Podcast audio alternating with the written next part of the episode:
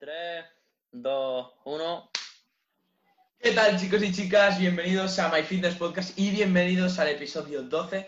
En este episodio vamos a continuar con la serie que ya habíamos empezado hace capítulos, hace unos episodios anteriores, que eh, era la, la, sección de Destruyendo mitos. Empezamos con el primer capítulo de ello y ahora vamos a seguir con esta misma serie y es ya el segundo episodio de Destruyendo mitos. Y como sabéis, por si no lo sabíais, si no habéis visto el primer episodio, es una serie en la que consiste, vamos a estar hablando durante este podcast de tres mitos que a día de hoy en todo el panorama del fitness se suelen tratar, se suelen decir por ahí. Eh, y vamos a, tanto yo como Alberto, vamos a establecer argumentos, vamos a decir eh, el por qué son mitos y no son una realidad. Entonces, si te parece, Alberto, vamos a darle caña y vamos a empezar con el primer mito. Es uno muy común, como todos, pero bueno, este en concreto bastante común y es, eh, si dejas de entrenar, cuando dejas de entrenar, el músculo se te convierte en grasa, ¿vale?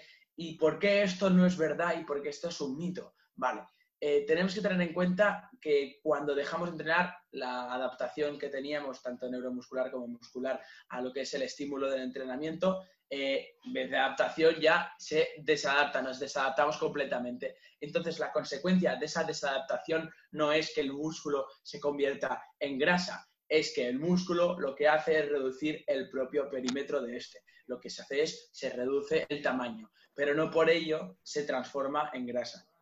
Claro, y es lo que tú estás diciendo, una vez que, una vez que dejas de entrenar, no es que el músculo se convierta de forma mágica en, grasa. Lo que pasa es que reduce, el, diámetro, eh, bueno, sí, básicamente el perímetro, el, diámetro, el tamaño del músculo, y una vez que se reduce, debido a que probablemente haya dejado de entrenar y bajo toda probabilidad haya tenido unos hábitos, digamos, no saludables. la alimentación. Tenga una alimentación peor, un, un NIT más bajo y demás, y eso provoca que haya menos músculo y más grasa, no que se convierta una cosa en otra.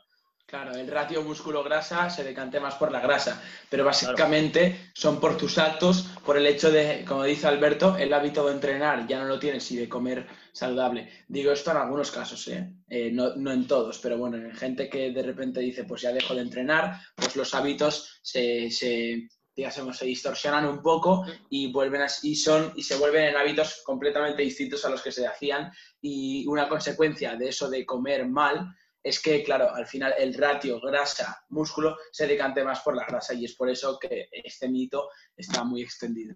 Claro, y también una cosa que me gustaría mencionar, ya una especie de tip ahí de productividad o de hábito y demás que me gustaría decir, y es que eh, vosotros fijaos, eh, mucha gente le pasa que lo que estamos comentando ahora mismo, que deja de entrenar y si deja de entrenar ya deja de hacer todo lo sano, es decir, ya deja de comer bien, ya deja de salir a pasear, ya deja... Pues si por una semana o un día o un mes que tienes que reducir la carga de entrenamiento, puedes reducirla y lo demás seguir dejándolo. Es decir, mejor es uno que cero.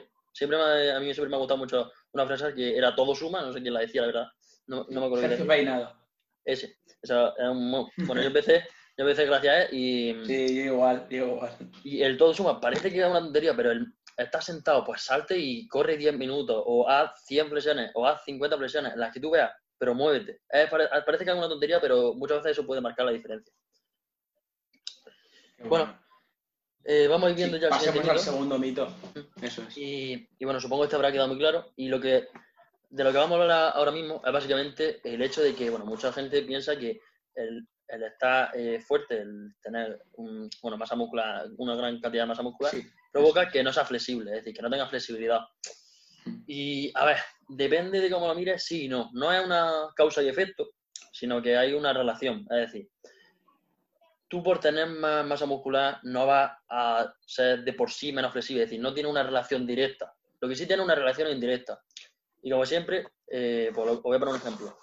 Imaginaos, eh, pues, una persona, Pablo, eh, una persona que era gimnasta, digamos, ¿no? El gimnasta tiene una gran capacidad para ser flexible. ¿Qué pasa? Que Pablo, pues de repente llega un día y dice, mira, no me apetece ser gimnasta y quiero, pues, ponerme mamadísimo. Pues dice, vale, pues empezar a entrenar. ¿Qué pasa? Que no es que por entrenar deje de ser flexible, significa que el tiempo que antes usaba para entrenar la flexibilidad o la capacidad de ser flexible, ahora lo usa para ser eh, fuerte. ¿Qué pasa? Que la capacidad de flexibilidad se va mermando poco a poco. De hecho, si no me equivoco, la capacidad de flexibilidad se va eh, mermando a lo largo de tu vida, es decir, cuando eres muy pequeño eres muy flexible cuando eres muy eh, mayor pues eres menos flexible. Claramente, si no lo entrenas, si lo entrenas y eres una persona que siempre lo ha llevado, lo ha llevado a rajatabla, pues probablemente puedas tener mucha flexibilidad incluso teniendo 50 años. Y aparte que la flexibilidad mediante la movilidad, si no me equivoco, se puede entrenar tranquilamente. De hecho, yo practico, yo hago ejercicios de movilidad eh, mínimo una vez a la semana. Y al final la flexibilidad es una cosa importante que infravaloramos muchos, pero es muy importante.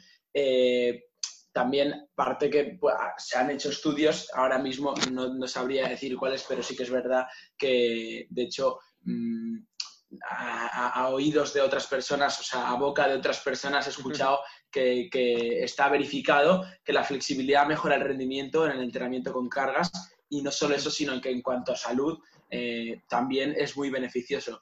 Y como digo, se pueden compaginar las dos cosas. Nunca nos tenemos que ir de un extremo al otro, ni ser Ronnie Kuleman, ni ser un tronco, ni ser el tío aquí más flexible del mundo, pero ser un palo. Se puede también compaginar las dos. Sí, bueno, hay una puntualización. Eh, yo, tú has dicho que la flexibilidad hace que mejor la, pueda tener mejor ganancia y demás. Más que la flexibilidad sería la movilidad, pero bueno, es un pequeño detalle. Eso es, sí. Básicamente porque puedes tener mayor rango de movimiento y eso significa claro, más sí. Chicos, me, me, he confundido, estoy un poco no, no, no y Alberto me tengo que corregir. y otra, otra cosilla que cuando estabas empezando a hablar sobre el mito se me, se me ha venido a la cabeza y es que ahora mismo no caigo en cómo se llama el nombre del culturista, pero creo que había un culturista que cuando salía en tarima y le tocaba el, ya sabemos, las poses él solo, eh, me suena que lo que, o sea, se ponía a hacer como el, el espagat, o sea, eh, flexionarse de cosas como muy acrobáticas, o sea, y es un tío que obviamente un culturista profesional eh, le daba, joder, tenía una gran masa muscular, un gran tamaño, un gran tamaño, ¿no? De masa muscular, joder. Eh, pero lo que te digo, o sea, yo creo, no sé qué culturista era, no me acuerdo el nombre. Aparte es bastante famoso. Me acuerdo, me acuerdo de un vídeo que vi, pero no me acuerdo tampoco del nombre, la verdad. Era, bueno, es que fatal. Yo de, de culturismo voy un poco mal de nombres, ¿eh? pero no, no era actual, ¿eh? era de hace, unos, hace un tiempo. Pero bueno, chicos, eh, ya si eso nos decís por el Instagram, si os acordáis del nombre, bastante mal. Vale. Eh, pero bueno, si, si, eso pasamos, si no tienes nada más que añadir, pasamos sí, yo, yo creo que con tener claro básicamente que no hay una relación directa, sino que es más bien indirecta, yo creo que con eso ya podemos continuar.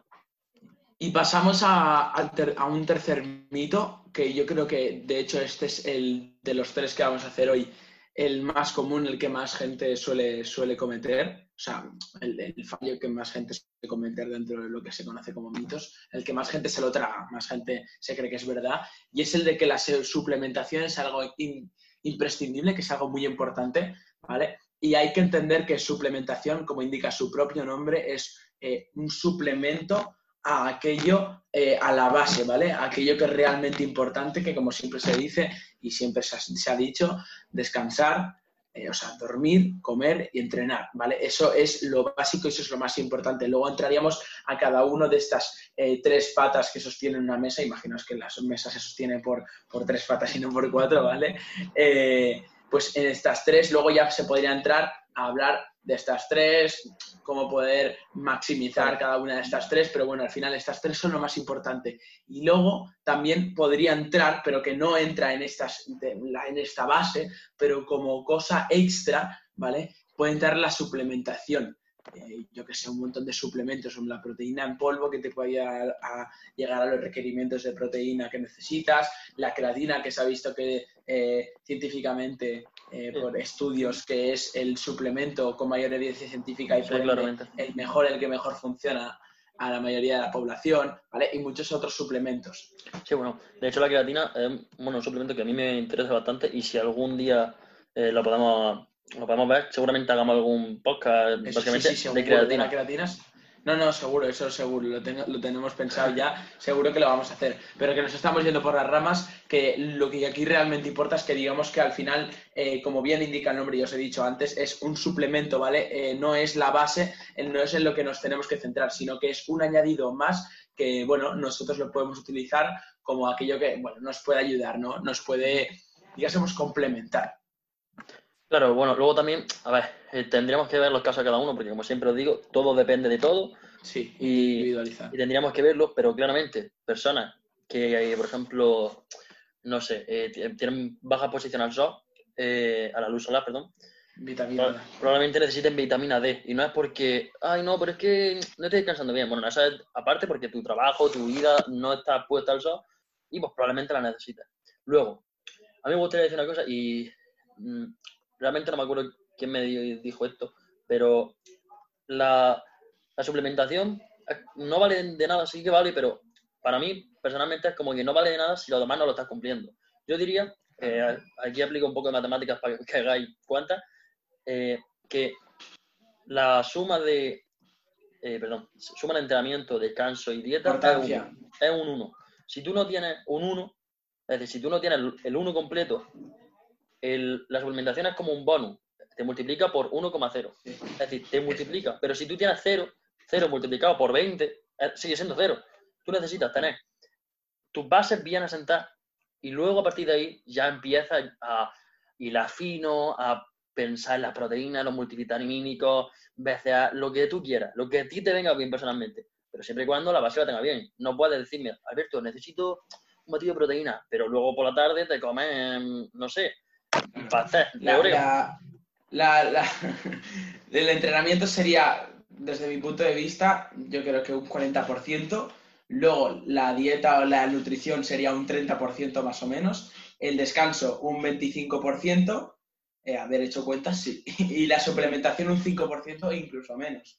Yo no me atrevería a decir si es menos de 5%. Claro, te- Tendré que también que, que ir relacionándolo poco a poco, pero, pero sí, es como, eh, no sé cómo decírtelo, pero También empezar la casa depende por de el la tejado. etapa en la que estemos, de cuál es el objetivo, de, de que estamos claro. centrados en perder grasa, en ganar masa Sí. muscular, si estamos en una etapa más de normocalórica, de mantener, pero bueno, Sí, más o menos a claro, generales. Sí, es lo que siempre decimos. Es que eh, una frase que me, me gra- grabaría a fuego a todo el mundo es depende. Muy rara vez algo así o no. Siempre hay un depende, básicamente. Y es el eso, tenéis que tenerlo en cuenta. Mucha gente, pues, a Nico, a mí, a todo el mundo le habrá dicho, tío, pero es que no sé qué suplemento comprarme. Digo, vale, sí, pero ¿qué desayunas? Nada, mm, Nesquik y chocolate. Pues yo me preocuparía primero por el Nesquik y el chocolate y luego ya iría por la proteína, la Claro. creatina y... Claro, y paso a paso. Sí, y aparte que muchas personas, y acabo con esto, eh, muchas personas eh, se lo eh, tratan la suplementación como una excusa, ¿no? Yo no estoy tan fuerte como este, o yo no estoy fuerte, o no estoy. Mm, No, no estoy mejorando mi composición corporal, mi estética en el gimnasio, porque no estoy tomando creatina, porque no estoy tomando proteína. Eso es mentira. O sea, Claramente. te estás excusando a ti mismo. O sea, es una mentira que te, te estás autoengañando a ti mismo, ¿vale? No estás mejorando Entonces, porque no estás entrenando bien, Claro, básicamente. claro, claro. Eh, entonces, si te parece, Alberto, vamos a finalizar por aquí el podcast. Sí, bueno, y ya pues me gustaría decir una cosilla que hemos hablado Sí. antes A ver, dale, Nico dale. y yo, y, y bueno, me gustaría que recordaseis una cosa, y es el depende. Siempre que os pregunte a alguien, decid depende. Básicamente sería eso. Así Es- que No, no siempre, siempre, no. Vamos Ya, bueno, a claramente. aquí. siempre no, Eh, depende. depende. eh, depende. No, siempre no, pero en el mundo del entrenamiento sí que es verdad que Claro. muchas de las respuestas, la mejor respuesta que te pueden dar es depende y luego ya obviamente matizar y decir Claro, en qué caso tal, en qué escenario tal, sería conveniente tal, ¿vale? Eso es muy, eso también Ahí está muy bien. es, es muy importante, pues si no dejas a las personas que eh, no tienen muchos conocimientos, los dejas en bolas. Y bueno, dicho Entonces, ahora sí, sí, vamos a terminar por aquí el podcast. Esperamos que os haya gustado, que os haya servido como siempre, ni que sea una de las personas que nos estáis escuchando. Si es así, ya nos podéis contactar por nuestro Instagram, su Instagram eh, arroba Alberto TRN y el mío arroba Nico del Fitness, todo junto los dos, en minúsculas todo. Y nada, como os digo, si os ha gustado, eh, nosotros, tanto yo como Alberto, estaríamos muy contentos de ello. Y nos vemos en la próxima. Un saludo, se os quiere. Adiós. adiós.